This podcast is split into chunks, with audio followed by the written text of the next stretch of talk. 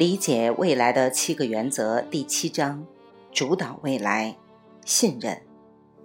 前不久，我订阅的本地报纸到期了，报社给我发了通知，要我为续约支付一百九十美元。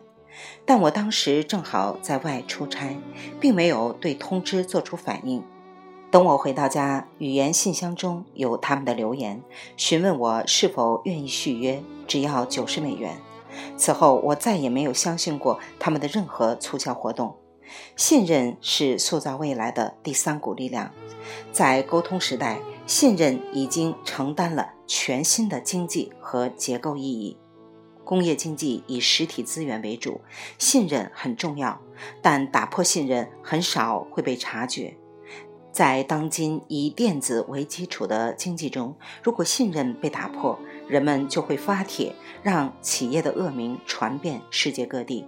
你是否接到过电信公司的电话，告诉你我们针对新客户推出低费率方案？由于您是我们的长期忠实客户，我们也把低费率提供给您。这种好事当然不可能了。你得打电话投诉，并威胁要换一家电话服务运营商，他们才会告诉你有更低的价格。如此一来，你还会相信他们吗？当然不，你会觉得我亏了多久了？为什么许多企业还在不断地做这样的事情？他们并没有恶意，他们也不笨，他们只是没有想到要把建立信任写进业务计划。他们假设信任会自动取得。我们不能再这样想当然的假设会取得信任，把信任看作软价值或次要价值。它已经成为二十一世纪经济的关键。信任是数字化关系中的新型货币。如果我知道你会将我的名字和信息泄露出去，我就不会把信用卡交给你或购买你的产品。世界的去物质化程度越高，人们就越依赖信任。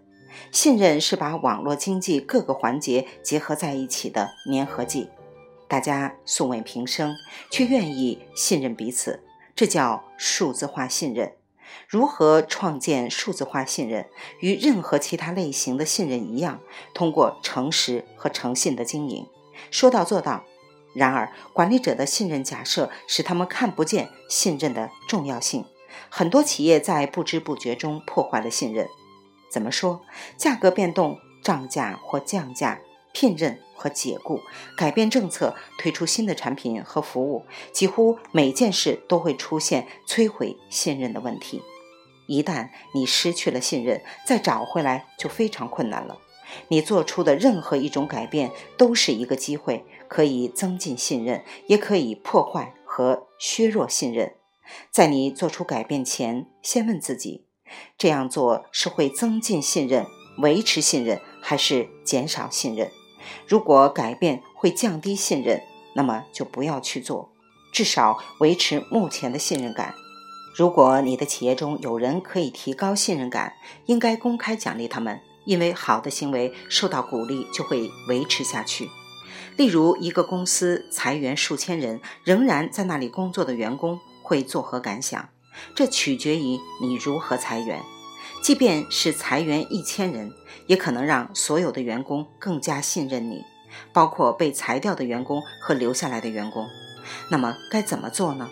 通过为他们提供职业咨询和再教育支援，提升他们适应职场就业的能力。